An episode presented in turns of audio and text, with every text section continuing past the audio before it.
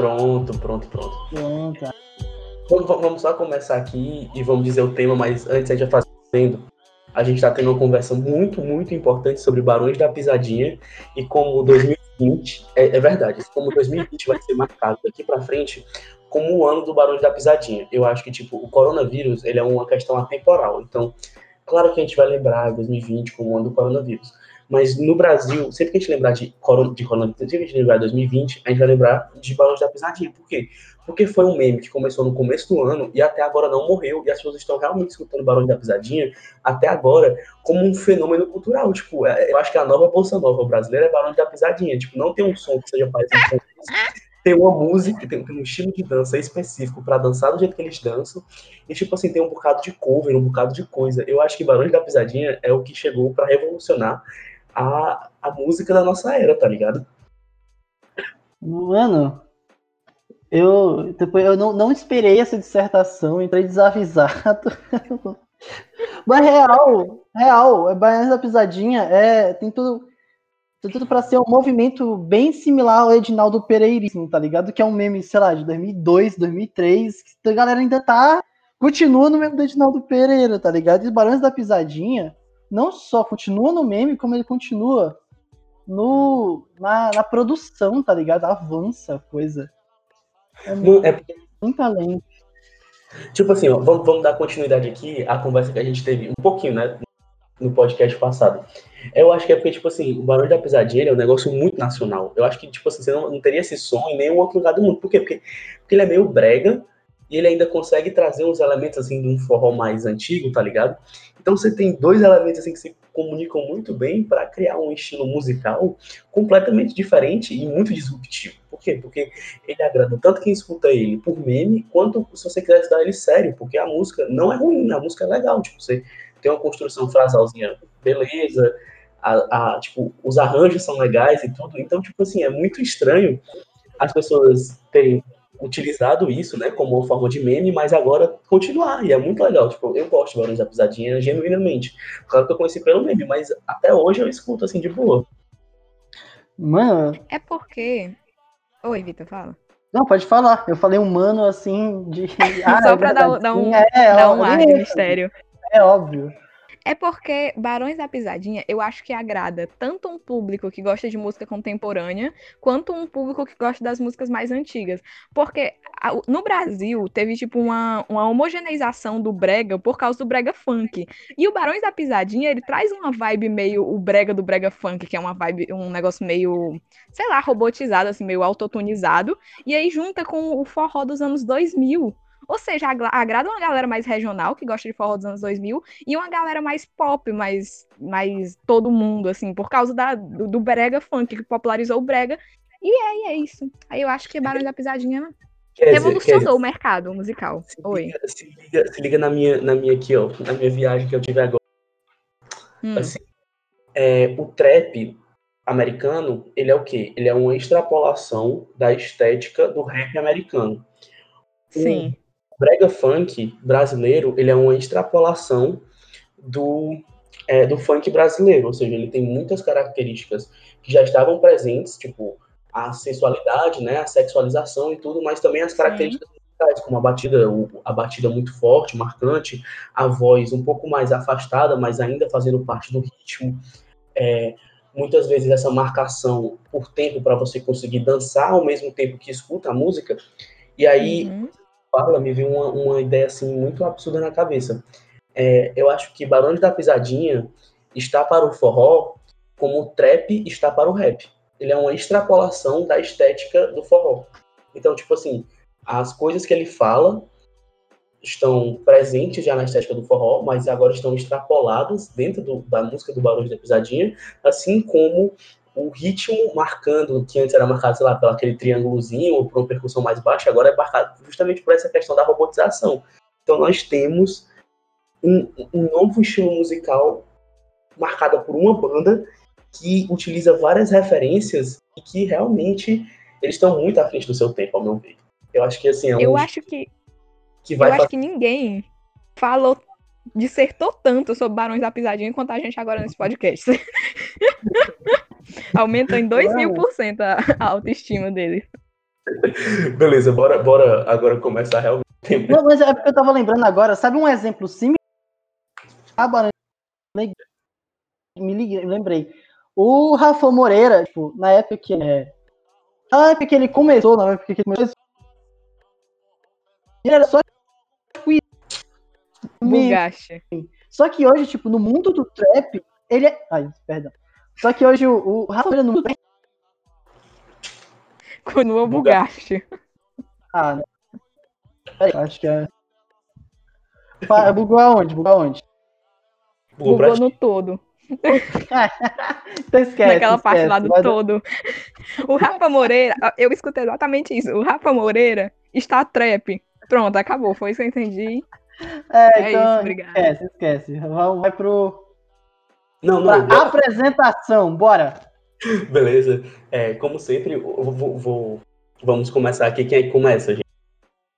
Não, começa... Vai, Vitor. Não, não, vai, eu tô bugado. Vai tu, vai tu. Beleza. É, eu sou JC, tenho 18 anos, quer dizer, 19 anos. Errei a idade, mano. Eu sou de Fortaleza, Hum, Ceará.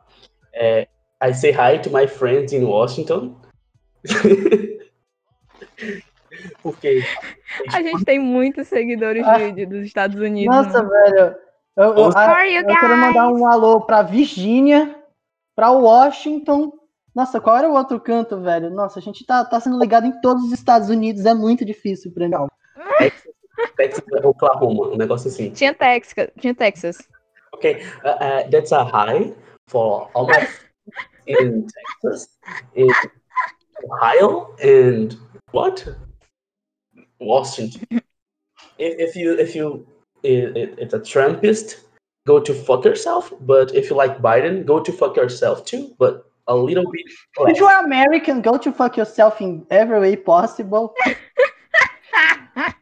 galera, galera, fiquei descobrindo agora, agora, que a gente tem um, um ouvinte em Singapura. Alguém, alguém que sabe mínimo de forense pra mandar um oi pro singapurense? Singapurense. Porra, O que fala em Singapura, Singapura mano? fala o quê, mano? Peraí, deixa eu pesquisar no Google. Não, pera, a gente vai ter que mandar um alô pro singapurense, mano. Peraí, ó. Singapura É. fala o quê? How... Singapura. Singapura tem quatro oficial. línguas, gente. Tem inglês, malaio, chinês, mandarim, chinês, mandarim e tamil. Vamos falar inglês, então. Inglês é uma. Hey, Singapore guys! Hi, Singaporeans. Singaporean. Deve ser. Kisses from Brazil. We love you. we love you. Mas, Ok, beleza. mas tu sabe, tipo, eu já contei pra tu, já tá seu motivo, eu acho que eu contei pra Kesa, mas pra tu não, não acho que eu não contei. Falei, falei. É porque nosso último episódio se chamou Bugashi. Enquanto tu escreve Bugashi no Google, ele pergunta. Do you, é, ele pergunta em inglês, tipo, você não quer dizer bugasta? E bugasta é um pastel. Aí a galera tava pensando no pastel e encontrou o nosso, o nosso incrível podcast culinário, inclusive. Teve vários assuntos. So, if you like pastel, give your subscribe. Beleza.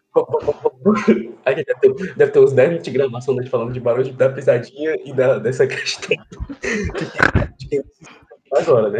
Ai, mano.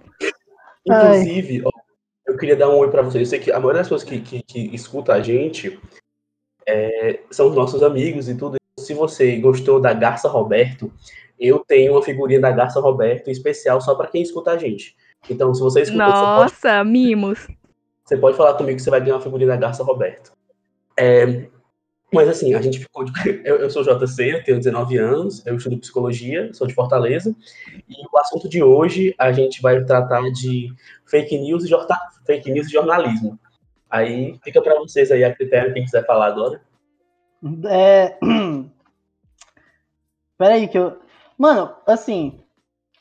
Na hora que eu coloquei... Galera, vamos falar isso. Eu botei isso porque eu estava, assim, pistola. Pistolaço. Porque... Sabe, amigos, eu sou pessolense. Nasci na cidade de Pissol. E, assim, Pessalense, nasce da cidade a, do Pessoal. a Folha é de São ótimo. Paulo simplesmente chegou... Sim, sim. Falou. Bugatti. Adorei o que ela falou, ela bugou também. É, foi incrível. Mas eu sei o que ela falou. Foi... Bugatti, mano. Ah, não. Mas eu sei Tá Ah, bugando tanto. Bugatti 2.0 esse, esse negócio aqui. Ah! Peraí. Peraí que eu vou volto. Nossa, eu tô com medo, porque se o JC bugou no primeiro, o Vitor bugou nesse segundo, no próximo podcast quem vai bugar Ah. sou eu. Aqui é um Death Note de, de, de bug, mano. Vai, continua, Vitor. Ah, não. Ah, voltou. Tá. Eu escolho esse negócio de voz conectada. Macho, pode falar. Fala aí. Que a Folha de. São Paulo chegou e mandou um. Nossa, buga na melhor parte, na parte mais importante, a voz do Vitor diz não. Ah, Mas eu sei o que eu queria falar. Foi a questão do Boulos. É, que o Boulos não declarou conta quando ele estava fazendo a. a- é, tipo, para a Prefeitura de São Paulo. Ele acabou não declarando uma conta que tinha 517 reais. Então, assim. é, e a, a Folha, ao invés de falar desses 517 reais, não, ela disse que o Boulos não tinha declarado uma conta. E uma coisa que aconteceu, que foi decorrente justamente desse negócio que o Vitor estava tentando falar, foi que é, apareceu em vários locais, em vários, em vários é, veículos de comunicação, que o Boulos não tinha declarado uma conta, e realmente não havia declarado conta. Só que agora, por conta disso, surgiu uma fake news que é, essa questão dela, 519 reais, 517 reais, apareceu uma pessoa dizendo que eram 519 mil reais que ele não tinha declarado. Então, assim, é, eu acho muito engraçado você falar, porque muitas pessoas so- sofrem com essas questões da fake news, mas se você for ver em proporção, é, a maior parte de quem sofre realmente com fake news mais como news, é, são pessoas da esquerda. Né? Eu acho que é interessante a gente conversar sobre isso, bem no começo, assim, tipo, mas, claro, com tempo mais podcast um pouco mais sério, é, que eu acho que a, a gente pode começar a conversar sobre a questão da fake news sempre ter existido, mas antes ela existia como um fenômeno. Ela aparecia aqui ou ali, contava uma história, sei lá, que a filha da Xuxa nasceu sem cu, ou que, sei lá, Mano, eu descobri, eu, eu realmente acreditava isso até o começo desse ano, velho. Eu tinha absoluta certeza que a Sasha tinha feito a cirurgia, tinha até o nome da cirurgia de, de anal lá, que eu esqueci já o nome.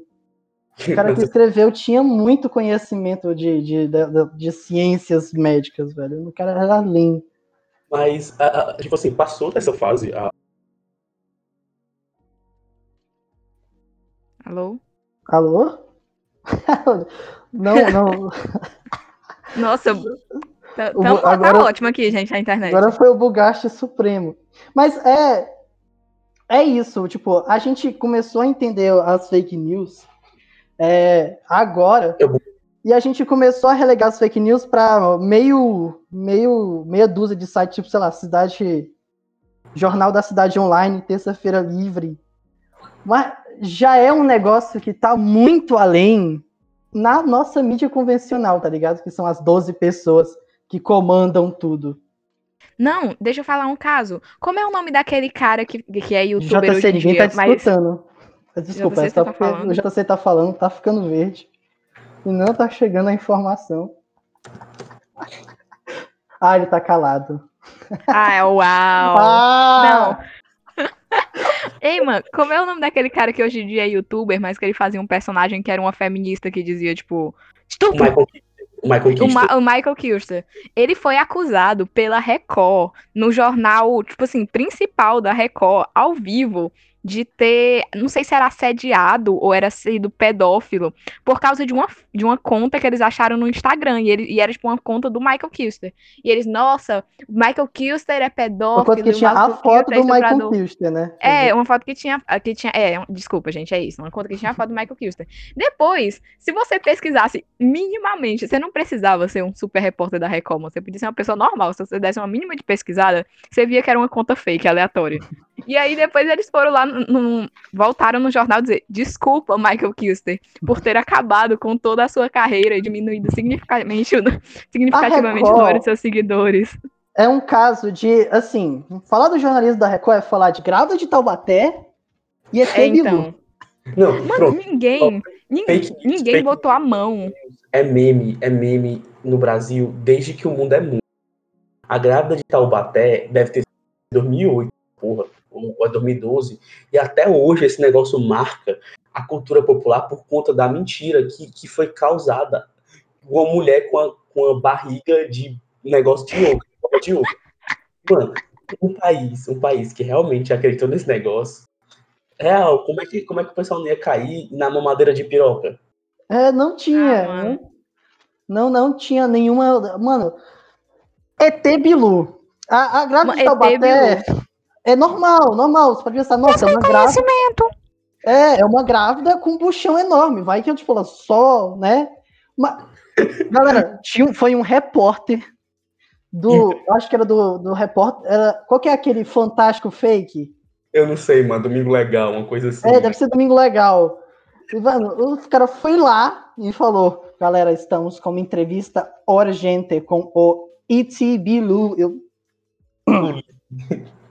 Busquem comer cimento. é... E, Mano, ninguém quis botar a mão na barriga da grávida de Taubaté. Ninguém disse, nossa, deixa eu ver sua barriga. Ninguém teve essa ideia. Ninguém, é sério. e é a foram, única tipo, coisa que não meses. tem, dono, não tem dono, mano, é, é uma das duas coisas que não tem dono, que é cabeça de criança, que todo mundo passa a mão, e barriga de grávida, que todo mundo passa a mão. É uma regra meio que geral no Brasil de passar. Ninguém passou a mão na ruma de travesseiro que tinha na grávida de Nossa,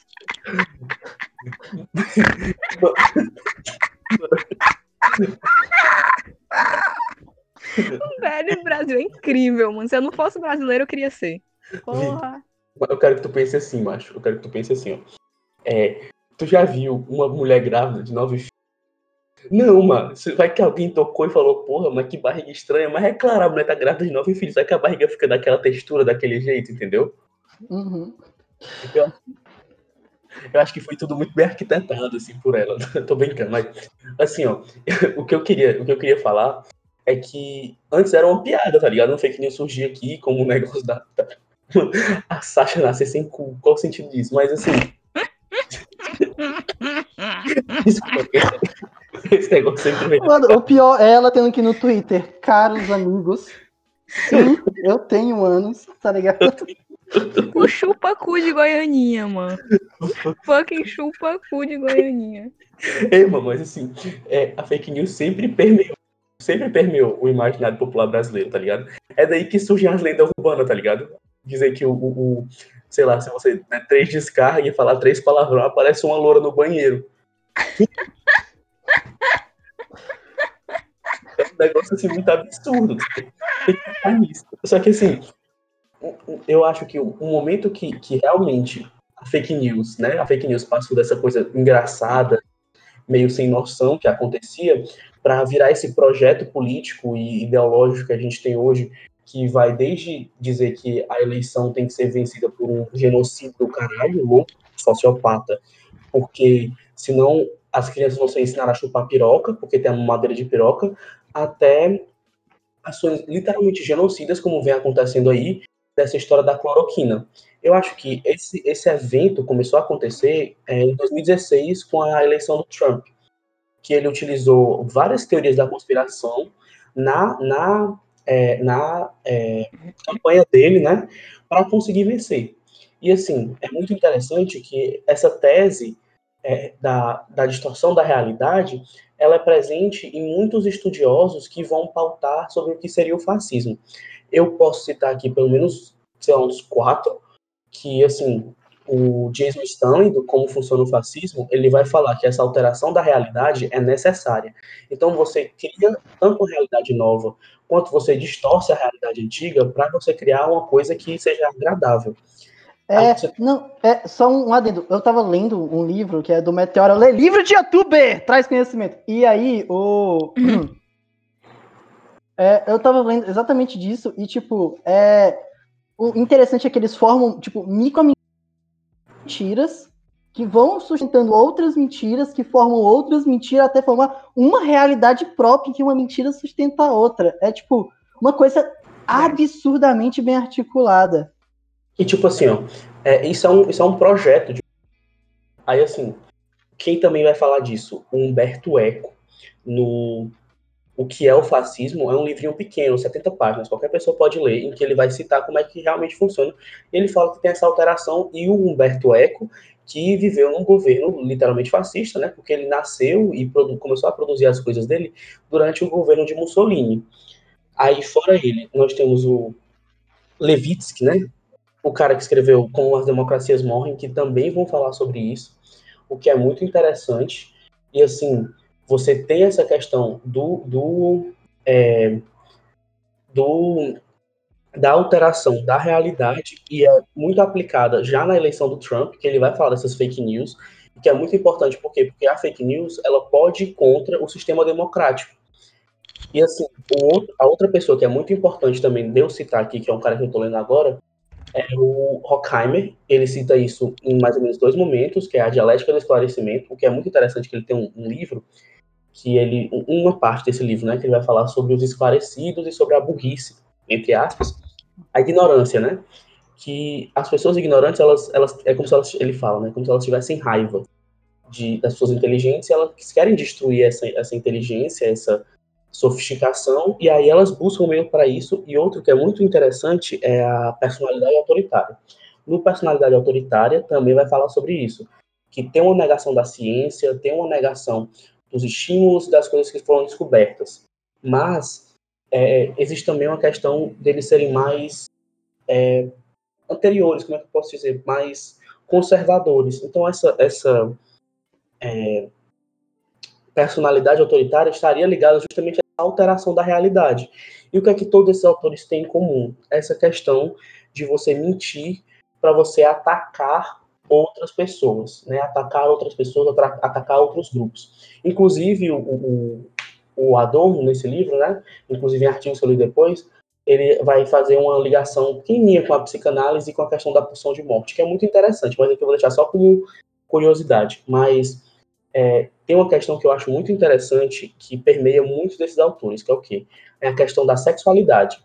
Então, assim, você, quando quer criar a versão ao grupo, você vai atacar a sexualidade deles. E assim, aqui eu vou citar outra, outra, outra autora, na verdade, a Angela Davis, quando ela está falando sobre a construção desse imaginário do homem negro nos Estados Unidos, passa pela ideia do homem negro estuprador. E tem um livro dela que é justamente, tem justamente esse título, a, o ideal do negro estuprador, alguma coisa assim. Vocês podem procurar também, que é bem uhum. fácil de achar.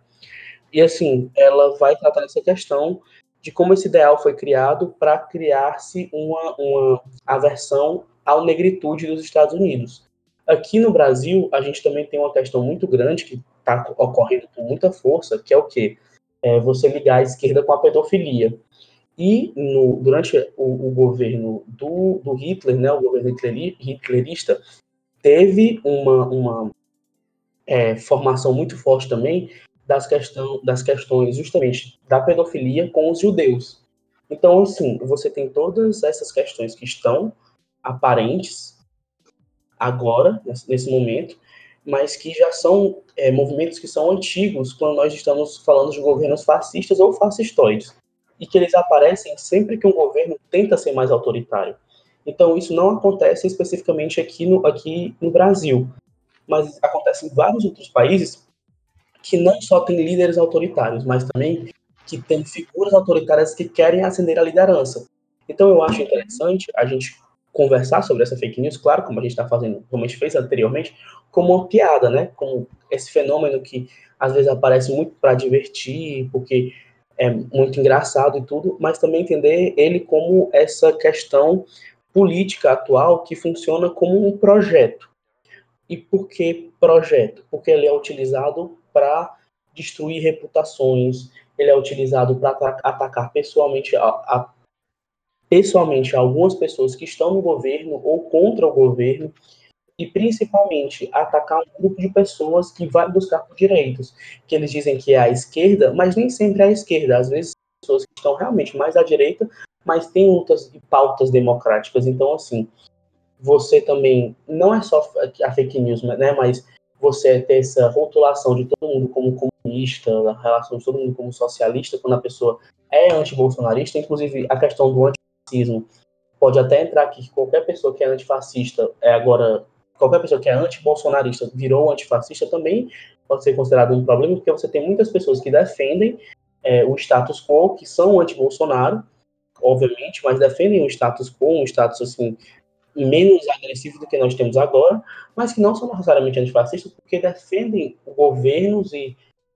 é, pautas que dão espaço para esses movimentos mais fascistóides. Isso aí é o fenômeno que a gente já chama de despolitização, né, da coisa. Cara, é uma coisa assim muito complicada, porque é uma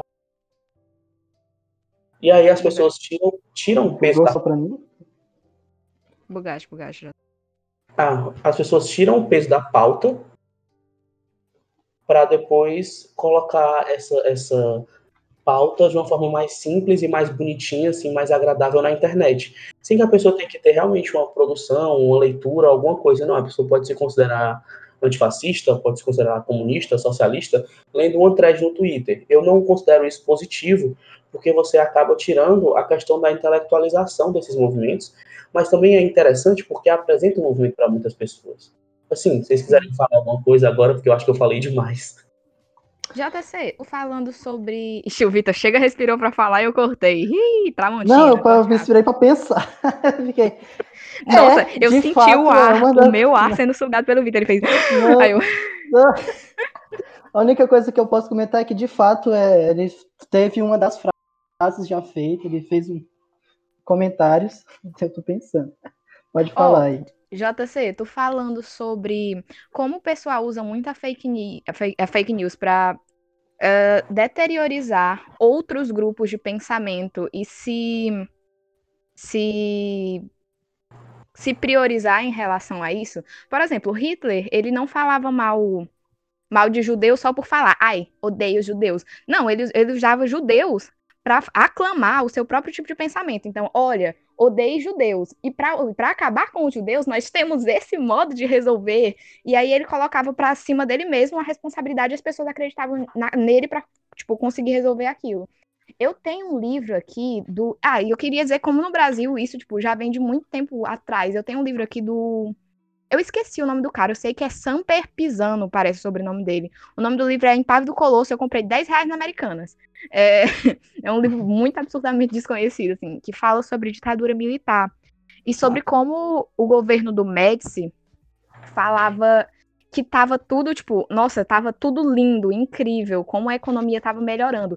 E tava a certo nível, só não chegou, tipo, a melhorar suficientemente para melhorar para as classes baixas. Para as classes, tipo, da, da burguesia, enfim, as classes altas do Brasil tava melhorando. E ele usava, ele usava o fato de ele estar conseguindo acabar com o comunismo como é, como motivo desse crescimento econômico. Então ele usava a fake news ele, ele usava fake news pra, pra, tipo, aumentar, sabe, essa, essa confiança do público nele. E é uma coisa que eu vejo até hoje em dia. Tipo assim, eu começo. Como era o nome daquele candidato que falava, graças a Deus? Não sei o que, é meu o, Deus. O, eu ia falar de, do Daciolo. Daciolo. Daciolo. Não fale do meu bolso assim. Mano, o Daciolo começou como uma piada. Ai, a Ursal, a Ursal, o socialismo da América Latina. Todo mundo kkkk, Ursal. Chegou na hora das eleições. Gente, o Boulos teve um. Oh, o Boulos, o Vitor, o Daciolo, teve um crescimento significativo. A partir do momento em que ele virou piada, até o momento em que ele realmente começou a ganhar votos, foi uma transição da piada ao realmente a crença do povo naquela história. A Ursal ganhou um tamanho em que algumas, em que essa informação chegava a algumas pessoas como se fosse verdade. As pessoas que não tiveram contato com aquilo quando ainda era piada, pegaram quando começou a, a se transformar em algo que realmente parecia ser verdade, uma notícia verídica. O pessoal usa isso para falar da, do coronavírus na China. Nossa, gente, o Jornal Nacional, eu juro para vocês, passou que, tava, que está, estavam estipulando um projeto na China para acabar com a quantidade de idosos que existia lá pela grande população, e aí criaram o coronavírus para dar uma baixada, né, nos idosos, vamos matar uma galerinha aqui. E, no nossa, Jornal meu pai Nacional? super acreditou, meu pai super acreditou. Não sei se foi no Jornal Nacional, mas foi um jornal da 10, tipo, da Globo. Meu pai super acreditou, ele, ei, Kézia, parece que o motivo é porque criaram matar os idosos. Eu, pai, qual é o aparato científico que você tem disso? Não, mas passou no jornal. Eu, claro. Você pesquisou isso, não? não eu queria, eu queria, passou no jornal. falar um negócio aqui rapidinho. Tipo assim, é, um adendo. Mas, Peraí, vocês estão me escutando? Tô- Agora sim. Beleza. É, falar sobre um livro que, que é muito interessante, que vai realmente discutir sobre isso que tu, tu falou rapidamente aí, Kézia, que é o Ridículo Político, da Márcia Tiburi. Nesse livro, ela vai se estender sobre essa discussão do, do, do ridículo como uma estratégia para conseguir poder, dessa piada, que antes era. Ser ridículo antes era uma coisa ruim para a política, né? Porque você estava sendo, men- já estava sendo menor. Só que hoje, quando você é ridículo, você ganha espaço. Como a gente já conversou sobre isso, tipo, o Daciolo teve pouco tempo para se transformar num candidato viável. E aí Sim. virou piada e tudo. Mas o Bolsonaro passou os últimos 20 anos, praticamente né, os últimos 30 anos, na verdade, se promovendo como uma piada que cresceu no CQC, que cresceu no Super Pop, que cresceu em canais menores, que não canais como tipo, a Globo, assim, essas coisas que levavam mais a sério, mas que levavam realmente é, esse, esse tipo de candidato para essas discussões, porque ouvir os absurdos que ele falava eram reais, eram, eram reais não, eram tipo, divertidos, né? Eram absurdos divertidos. Era... Só que o que aconteceu? Quando você começa a dar espaço para esse tipo de pessoa, as pessoas começam a gerar uma identificação com ele. E aí essa identificação começa a dar espaço para as pessoas que antes é, escutavam ele só como uma piada, começarem a perceber que dentro daquele discurso tem espaço para elas aparecerem com, dizer, deixarem surgir as coisas ruins que antes existiam nelas de forma mais pública. Misoginia, é, LGBTfobia, racismo que apareciam naquele candidato como uma piada, poderiam ser viáveis se aquela pessoa estivesse no poder. E aí dá espaço para ele como um deputado estadual, que depois vira um deputado federal, que depois vira o presidente do Brasil. Por quê? Porque tudo surgiu de uma piada, tudo surgiu dessa questão dele ser engraçado por ser meio absurdo. Mas, na verdade, você Sim. tem questão que vai envolver justamente essa, essa questão do ser ridículo para depois se tornar um ser que as pessoas sabem que é meio bobalhão, meio assim, meio, meio que um palhaço, só que tem espaço porque as pessoas gostam da forma que ele fala por se identificarem com os preconceitos dele. Sim. JC. Ai, desculpa, Vitor. Vai, agora você, vai. Vai, Vitor. É o que eu tava falando. E, e, tipo, tudo isso com a mídia sendo extremamente complacente, tá ligado? Eu me lembro.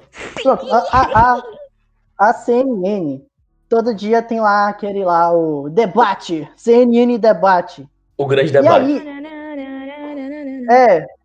Eu acho que é um dos maiores desserviços ao debate do mundo, por vários motivos, inclusive por Coppola, né? Que é o Coppola, né? Que o CNN de debate já é um problema, porque tem uns debates tipo. As pessoas merecem ser vacinadas? Debate. O vírus é um vírus? Debate. Mas, tipo. O debate precisa de debate? É, é, exatamente. A maior parte dos debates em cima da CNN é aquela coisa do. Isso, isso era necessário ser debatido.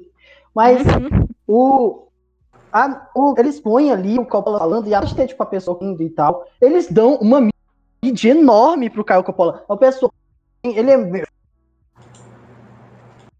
Bicho, bugou. cima do Coppola falando. Bugou. Bugou aonde? Tá falando. Corolla falando. Corolla É, falando. o cara faz piada mesmo com o Coppola Cepola, falando. Corolla. Tanto, é, tanto que teve. Foi na época que a. a qual é o nome lá da. Da, da menina Gabriela. lá que. Pronto, Gabriela. a Gabriela Priori ganhou o destaque naquele momento ali.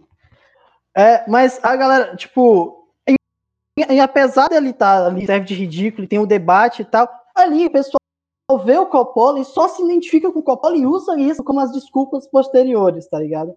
E é a mesma coisa quando, tipo, a, a CNN também. A CNN é a rede mais problemática que existe no Brasil. Mas a, a- tem o, o- É Alexandre Garcia, né? O nome. O Eu cara acho- vai lá e fala. Meio mundo de. de é, cloroquina, uma salva pessoas, ou as mortes maiores do que 2020 e tal. A mídia é extremamente paciente e bem, tipo,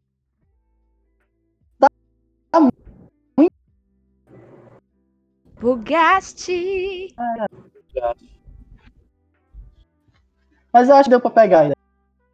Deu. Mano, sabe o que, é que isso... eu acabei de pesquisar aqui qual era o jornal? Não foi no Jornal Nacional. Foi no jornal da Record. Uau! Mas, mano, não foi a notícia falsa. Foi uma notícia sensacionalista. Porque a mídia, ela sabe manipular muito bem aquilo que você que, que elas querem que você acredite. Então, o que foi que eles fizeram? Parece que o Trump tinha falado que o coronavírus tinha sido criado em um laboratório da China.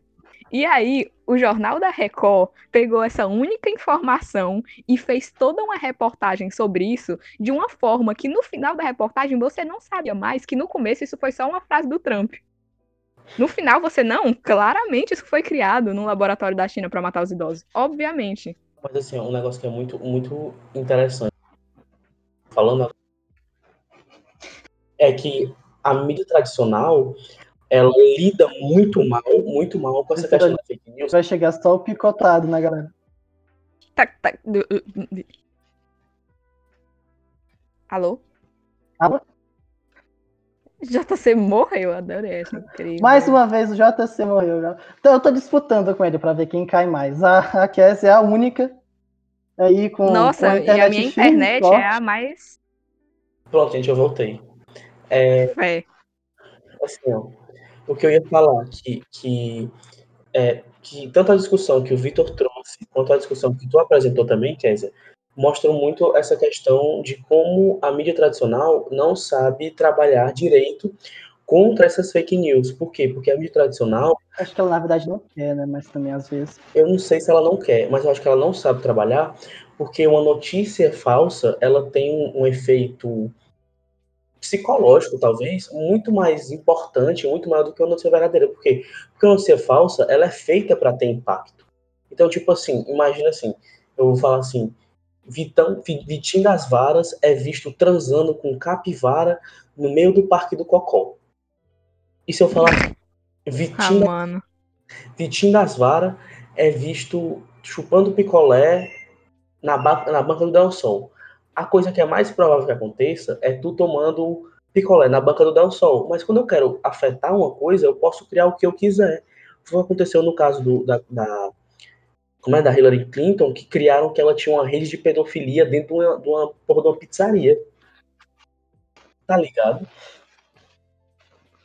Então, assim, você tem essa questão que vai realmente, tipo, de encontro, as mídias tradicionais não sabem lidar com isso, porque elas vão ter que passar a notícia verdadeira debatendo com a falsa. E sempre a notícia falsa, ela vai por meios que atingem, atingem mais gente. Então, elas vão, pela, elas vão pelo- pelas redes sociais, elas vão, você vai receber elas ouvindo de amigos que são ditos confiáveis, você vai chegar nelas, assim, por, por tabloide, por algumas coisas assim mais absurdas. Então, assim, você vai ter acesso a ela de uma forma muito maior do que as mídias tradicionais têm acesso a você. Ou, é- ou, ou, tipo assim, vocês assistem televisão tradicional todo dia, todo dia vocês vão ver a Globo, o jornal, o jornal da, jornal da Globo, vocês vão ver o Jornal Nacional. Não. Faz uns três anos que eu não vejo o Jornal Nacional. Eu só vejo as notícias pela internet. Então, assim, enquanto o Jornal Nacional dá espaço para as notícias mais importantes, na internet você tem a mesma importância para notícia falsa para notícia verdadeira. Então, é a, a de igualdade, tá ligado? É esse o problema. Você não tem como competir com a notícia falsa. E aí você dá espaço para uma notícia falsa ou para uma notícia sensacionalista dentro da mídia tradicional, dá mais espaço ainda, porque a internet ela ainda tem aquela questão meio estranha, assim, tipo, das pessoas ficarem, mas será que significa que por estar na internet é verdade? Mas se você chega num jornal grandão, um jornal, tipo, mesmo que seja um jornal impresso, né? Ou nem que seja, tipo, não precisa ser um jornal impresso, pode ser um jornal digital e tudo, mas quando uma notícia falsa chega a um desses meios, as pessoas vão acreditar. Esse é um problema, Então, tem que ter checagem de fato. Então, assim, você tem um puta fenômeno hoje em dia que as mídias tradicionais não conseguem acompanhar pelo simples fato de que elas não têm como acompanhar. Uma notícia falsa realmente é muito difícil, mas elas, qual é o papel do, do mídia tradicional, o papel de uma, de um grande, de uma grande corporação? É fazer a checagem de fatos e impedir que as notícias falsas sejam tão impactantes quanto elas são formadas para ser, sabe? Não vale a pena. Tem, tem, por exemplo, eu, eu falando disso daí, é, teve aquela queda da igreja no Chile, né?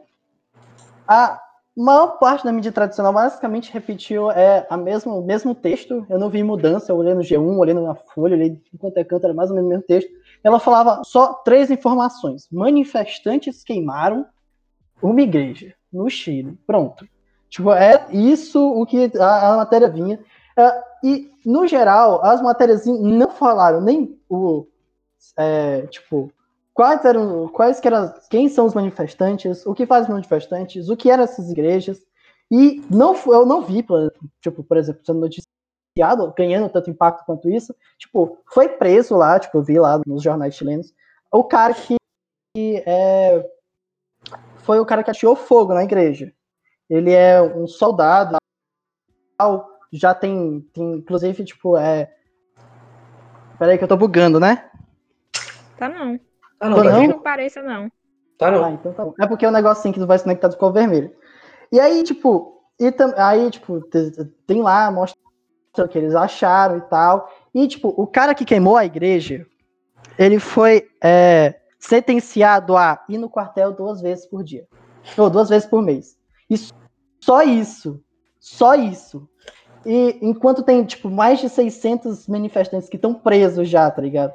Ou seja, existe, é, é, tem, tem um histórico já nesses protestos de policial infiltrado. E ninguém levantou, nenhum jornal levantou nenhuma dessas questões, nenhum motivo. Não falou de que a igreja tinha uma das igrejas era centro de tortura, outra era centro da inteligência do Pinochet, não falou nada. E abriu uma margem para começar toda uma onda de socorro, nós cristãos estamos sendo perseguidos por cristofobia. Olha, sendo no Chile, os comunistas, os comunistas estão querendo queimar Cristo. Nossa! Um negócio que eu acho interessante falar aqui rapidinho, vocês estão me escutando? Tranquilo? Tá tudo bem? Eu tô sim. É... Todo mundo aqui tem, tem, tem quedofobia, porque. assim, ó.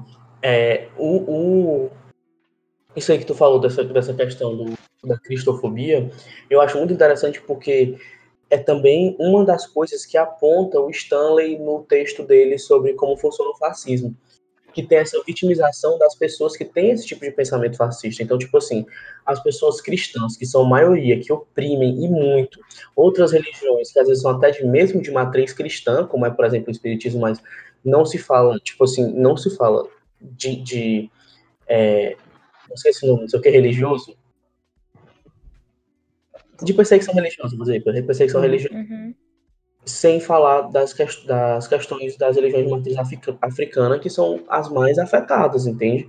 Então, tipo assim, os, os, essas religiões que são afetadas, você tenta ter uma conversa, mas a, maioria, a maior parte da população tem um certo preconceito. E aí não acaba sem querer levar essa discussão mais para frente. Mas quando a gente trata dessa questão da vitimização dos, dos, dos cristãos, não é porque um cristão tem medo de não poder exercer sua fé ele tem medo, aparentemente, de que sua fé não seja mais a maioria. Então você tem toda essa questão de tipo, não pode falar sobre sexualidade, não pode falar sobre questões de gênero, sobre questões de raça, porque isso vai contra a Bíblia, bem entre aspas, e o cristão médio, assim, essas pessoas têm medo de que o pensamento dela, que é um pensamento bem mediano, bem ordinário, acabe não sendo mais esse tipo, mais o pensamento médio da população e ela se sinta perdida. Eu acho que é uma questão muito muito foda você querer trabalhar isso, porque realmente você percebe que tem toda uma vitimização ao redor disso. Então, tipo assim, hoje em dia as pessoas, hoje em dia não, né, mas eu vou falar de alguns grupos pequenos, tipo aí o Brasil, que já falou que hoje em dia o, o, o branco sofre preconceito, o branco sofre racismo.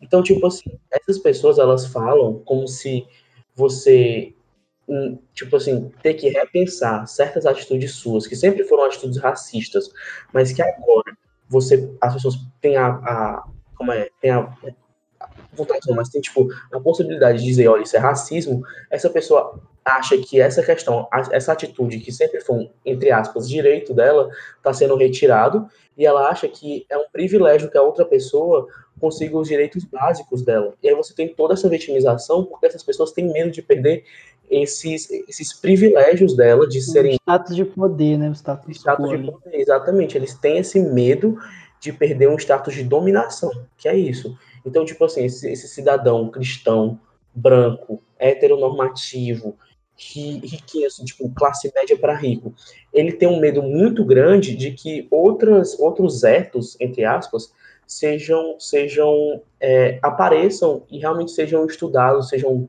é, tomem espaço na sociedade e acaba que as pessoas é, dessa, dessa, dessa galerinha, tipo, não todo mundo, claro, mas uma parte dessa galerinha simplesmente apoia essas fake news, apoia esses governos autoritários pelo fato Porque de, apoia a ideia deles, né? Porque apoia a ideia deles, a ideia de dominação deles, que é uma ideia de dominação.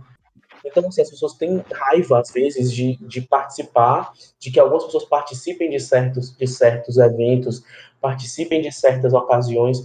E, assim, acontece muito isso, inclusive na forma de representação, de como essa galera, essa galerinha, tipo assim, voltando aqui pro tema do nosso primeiro podcast rapidamente, mas como uma galerinha dessa odeia quando aparece um, um negro gamer ou aparece uma mulher gamer. Foi o caso que aconteceu no, no, nessa questão da Xbox, que, tipo assim, foi um caso que eu fiquei, meu Deus do céu, olha isso. Para quem não sabe, né, tipo, tinha uma apresentadora da Xbox Brasil que sofreu Bugou? muitos ataques. Bugou? Bugou não. Bugou não. É, tinha uma, uma, apresentadora da Xbox Brasil que sofreu muitos ataques e ao invés da Xbox continuar com ela, rompeu o contrato com ela porque não queria que ela sofresse com aquilo. Mas aparentemente é justamente para segurar o público. E é uma questão muito sintomática que você tem que lidar com muitas pessoas que têm essa dominação e que têm raiva dessa tem raiva de que outras pessoas apareçam e tomem um lugar que por direito é delas e simplesmente começam a destruir essas pessoas. E é o que acontece com certos movimentos a partir da fake news, a partir é, de notícias sensacionalistas, a partir dessa máquina de destruição de reputações. Então, assim, você tem realmente uma máquina de investimentos e de dinheiro público, inclusive, como foi apresentado pelo, pelo, por essa pesquisa que está essa pesquisa, não, essa, esse negócio está acontecendo com a família do Bolsonaro e tudo, que criam notícias falsas, espalham notícias falsas para dar mais espaço para que o pensamento deles se torne mais forte. E esse espaço torna mais forte justamente atingindo o medo das outras pessoas. Hum. Poético. Poético. Mano, eu Mano, caí no meio, fala tanta então coisa. é, eu, tanta eu, eu, eu, informação na minha eu me aprendo demais. Que aí no final eu fico, nossa, devia falar alguma coisa, não é? Aí eu fico, É, eu fico. É, de Vamos fato, voltar. eu. Vamos bater palma, bora, bora. Lindo, Tem que- tem que- gostoso, Nossa, lindo, lindo, perfeito. lindo. cheiroso. Obrigado, gente. Acho mas- eu, eu Risada real falsa. conheci, ele dormia no terceiro ano, agora ele tá como? Glow up. We glow up. É, mano. Acho, que, eu acho que a gente tem que conversar rapidamente aqui sobre essa questão da fake news como projeto. Tipo, eu acho que não tem como a gente sair disso tão fácil, sabe? É a gente realmente agora, agora é uma coisa que tem que partir da gente.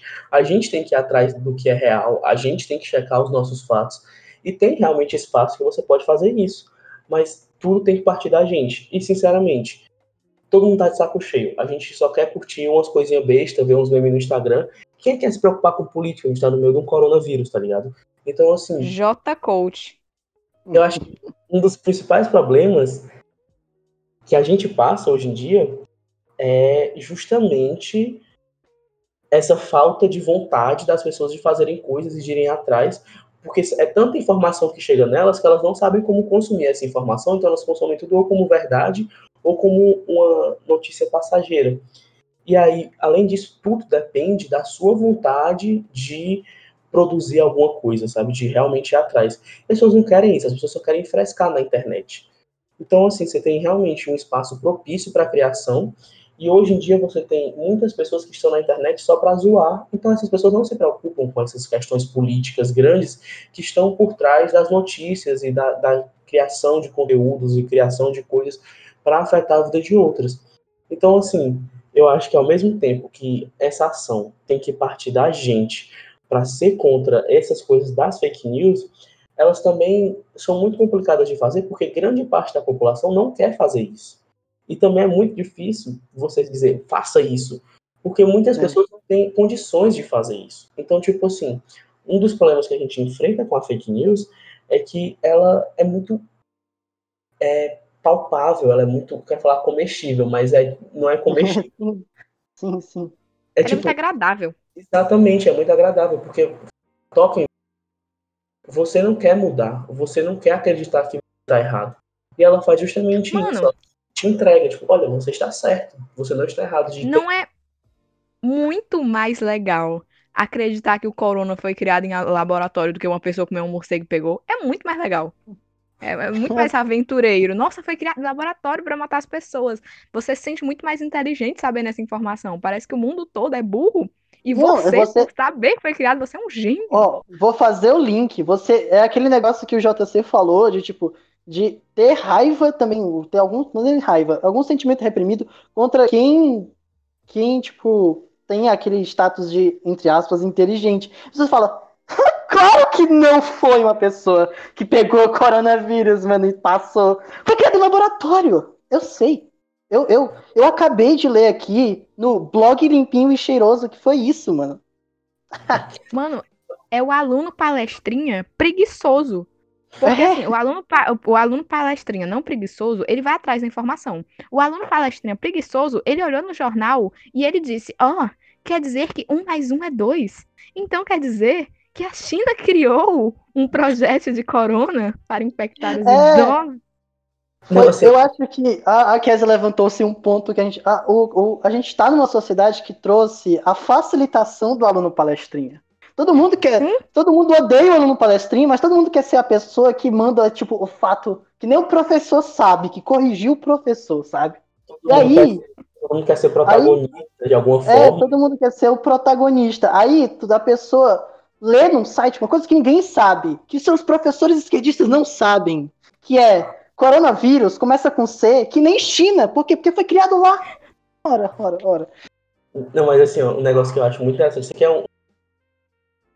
Que eu não lembro, eu acho que o nome do documentário que tá no Netflix é A Terra é Plana. Muito bom. que ele vai falar justamente isso, vocês, vocês, se as pessoas assistirem aqui que escutam a gente, mas é, a Terra é plana é um documentário que vai falar sobre essa comunidade que acredita que a Terra é plana e tudo mais, e que é, essas pessoas, elas têm uma, uma certa vontade de ser cientistas, mas elas não têm essa capacidade, não tiveram essa formação.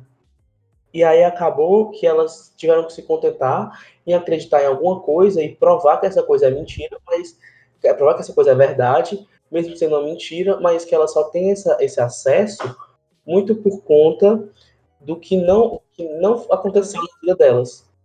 É, e é tipo uma- um sentimento de comunidade também. Você faz parte de uma comunidade, você cria um uns laços e tal. E aí, tipo, nesse documentário eu acho massa porque mostra, tipo, um terraplanista que é todo apaixonadinho com o outro e tal. E eles É. ficam lá porque é bom fazer parte de um grupo que você se sente acolhido, tá ligado? É muito Mas legal, bom. deve ser muito bom também você acreditar em uma teoria da. Todo mundo Bugou só pra mim? Bugaste. ou- que Não, eu- Hugo. Pronto, eu vi que tinha bugado aqui na minha, na minha fotinha. É, você, deve ser muito bom você acreditar na teoria da conspiração, porque você acha que todo mundo é burro e você é a pessoa mais inteligente. É, Então, tipo assim, você tem espaço para se sentir um ser iluminado, inteligente e super capaz. Ligado? ah, mano. Ah, perdão. Não. Ai, gente, a gente tem que traduzir pro pessoal. Guys from Oh. Virginia and como é o outro? Texas É, in Netflix have a documentary about the straight heart, straight earth. E- a terra hétero, sim, Flat- sim, sim. Flat. Grande terra Não. hétero. Straight não é reto também, não.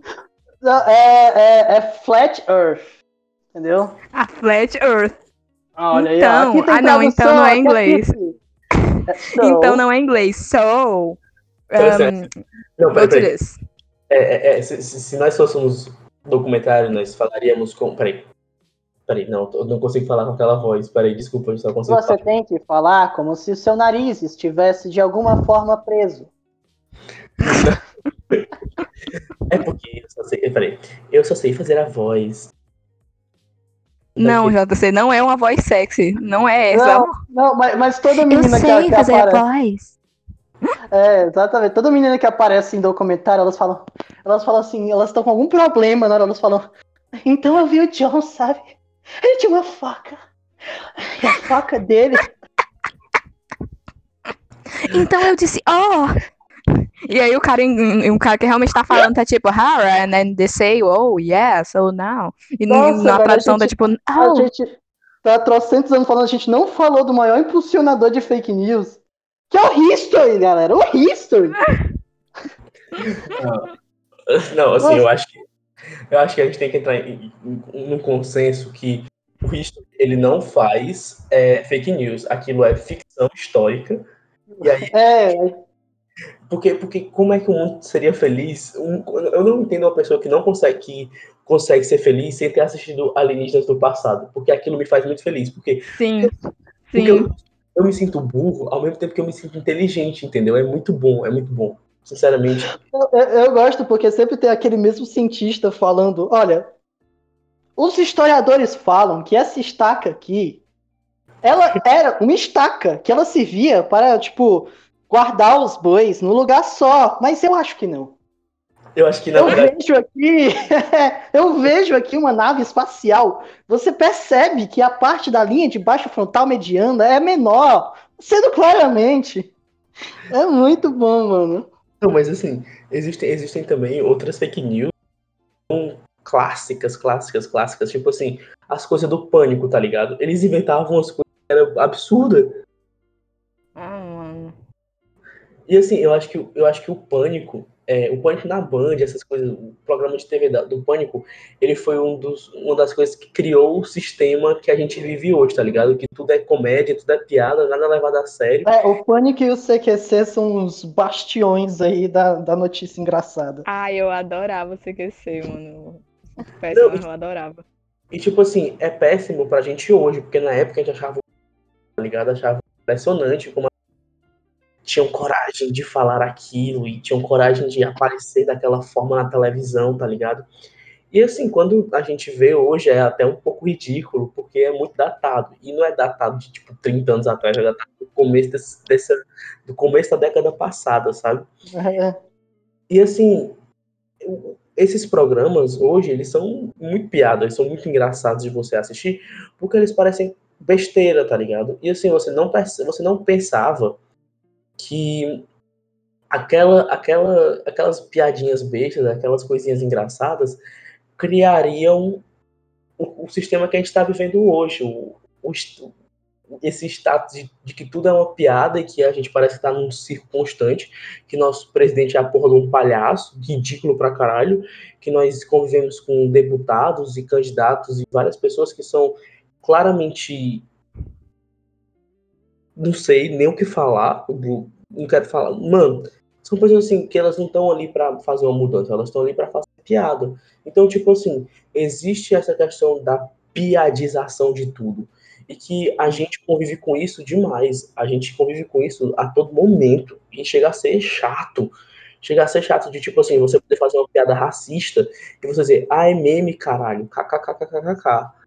E assim, é um absurdo, porque, tipo, além da gente ter que lidar com as merdas de todo dia, de ter que ficar vendo, mano, será que isso é verdade? Será que isso é mentira?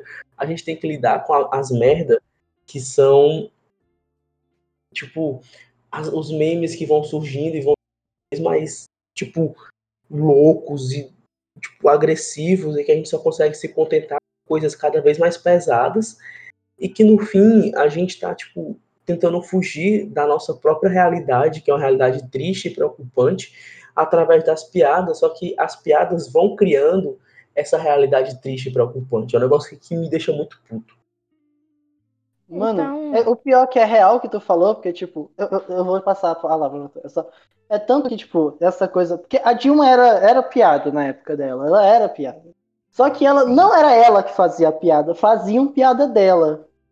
Sim. O, o, o Bolsonaro não, ele oferece assim, ó, gratuitamente é, a piada pra ti. Ele, ele tá ali, Quando ó. falaram, falaram para mim dos déspotas esclarecidos e do pão e circo, o Brasil levou o circo muito ao pé da letra, eu achei. Não era nesse sentido pão e circo, galera. Aí, pelo menos podia ter pão, né? Agora o pão tá caro. É, Crítica! Aqui tem crítica! Uh! Ah, mas o que, que a gente chega à conclusão final? Que realmente Barões da Pisadinha foi a melhor coisa que aconteceu esse ano. A única coisa boa que aconteceu esse ano. A gente tem Galera, eu queria trazer, inclusive, a notícia. Eu achei Barões da Pisadinha Lo-Fi pra botar no início do vídeo. Obrigado, Ai, meu Deus. Deus. Gente, outra coisa, eu quero indicar é o Greg News sobre fake news, o Greg News sobre a verdade sobre a verdade e o Greg News sobre robô. Os três, em algum ponto, falam sobre fake news. Pega E- também o Greg News Trollagem também, ó. Fino do fino. Na verdade, indico o Greg News. Greg News, no geral, é muito bom. Todos os Greg É. News. Beleza, faz a tua, a tua indicação. A gente vai criar esse. Essa, essa- Esse ritmo. Esse ritmo não, essa tradição. É. Faz aí a tua indicação, É. Vitor. A minha indicação, eu vou indicar, sem nada a ver com o contexto, porque tá ficando perto do Halloween, eu vou indicar é, filme de terror nacional, assista é, O Animal Cordial, só porque sim, mas a ver com o contexto, não lembro, vai ficar no Greg News também. Beleza, não, eu- queria, eu queria saber onde é que tu pode. É o que? O gato. Eu, percebi, onde é que tu encontra esse animal cordial, tá?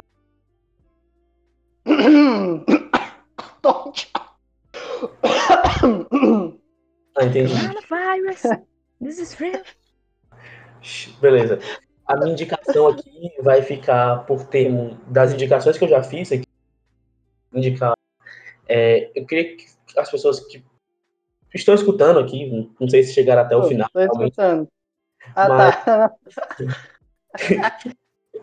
Porra, Vitor. Mas eu queria que vocês é, lessem. Gosto que é o Educação contra a Barbárie, que ele vai explicar como é que tem que ser o processo educacional quando você teve o, o, o Holocausto, né? Principalmente a questão de Auschwitz, que o nome do texto, acho que eu falei, né? Educação pós-Auschwitz. É muito bom esse texto. E ele tá dentro, se eu não me engano, ele tá dentro do Dialética do Esclarecimento. Outro texto que eu quero indicar também da, é também do, do, do Adorno, que é a, a personalidade, personalidade autoritária.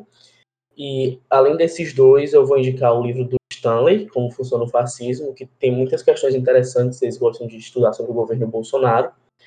É, além desse livro, eu vou indicar Ridículo Político, da Márcia Tiburi, para vocês entenderem mais sobre essa questão do ridículo, da piada, como uma estética política atual. Eu acho legal a gente poder discutir isso.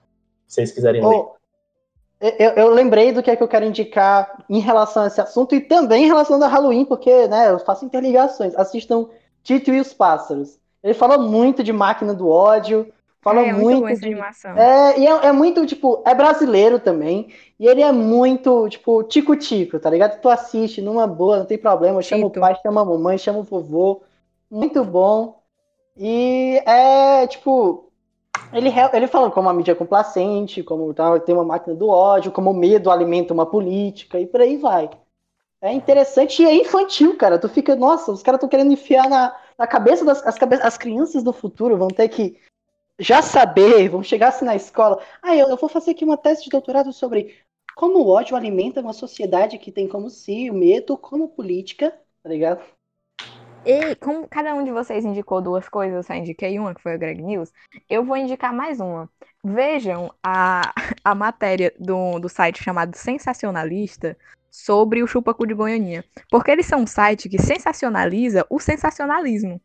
Então é assim, é o exagero do exagero. Eles pegam a fake news e fake newsiam, fake newsiam, fake newsam mais ainda.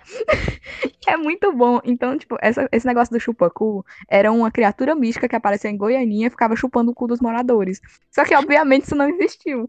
E o sensacionalista, ele faz umas matérias, tipo assim, é, senhora faz retrato falado do chupacu, aí chupacu foi encontrado, é, veja o relato dos moradores, aí os moradores é tipo, ai, finalmente vou poder voltar a dormir de porta aberta. Ah, mano, é muito bom. Só tenho isso a dizer. Para terminar o programa, eu queria só trazer um questionamento. O que acontece se o chupacu de Aninha tentar chupar o cu da Sasha, que ela não tem? Aí eu vou te refutar porque a Sasha não é de Goiânia. Aê, olha aí, ó. Ah! Olha, ó, refutagens que ninguém esperou, mano. Ele só chupa quem é de Goiânia. Não, o chupacu de Goiânia, o chupacu é de lá, não é porque ele só chupa cu de quem é de lá. Olha, nunca fiquei sabendo. Eita. Refutou ou refutado, será? Nossa. Refutei o refutado. Então, gente, respondam, respondam a gente no Instagram. Goianinha tentar chupar o cu da Sasha. O que acontece? Legal que eu não sei nem onde, eu não sei nem onde é que eles vão responder no Instagram, mas eles vão. Eu tenho fé nos nossos fãs de Singapura Vão. que eles têm a noção. Peraí, peraí. Mano, outra coisa que eu lembrei só agora, só o JC se apresentou. Oi, gente, eu sou a Késia. Eu faço teatro no IFCE e eu tenho 18 anos e sou de Fortaleza. E eu, eu. Quem sou eu, né? Fica aí o questionamento também pro interlocutor. O tô chupa aqui- Vitor. Ai, gente, então Posso é dar isso. o, o. Posso sair aqui o bot? Aperta aqui. Pode. Beijo, gente.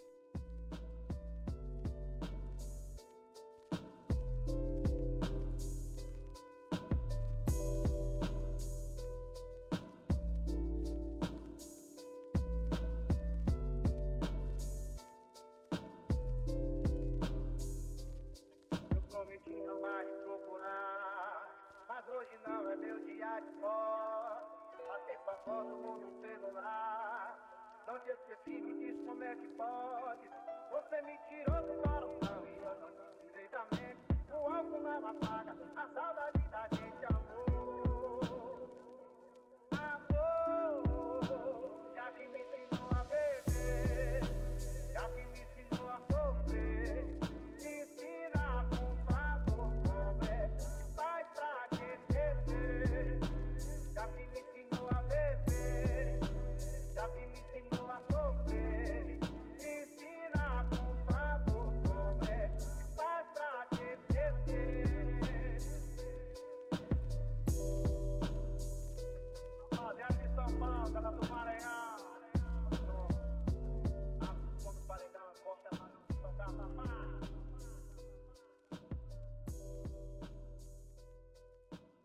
Qual a sua mensagem para a Terra, Belu? apenas que busque conhecimento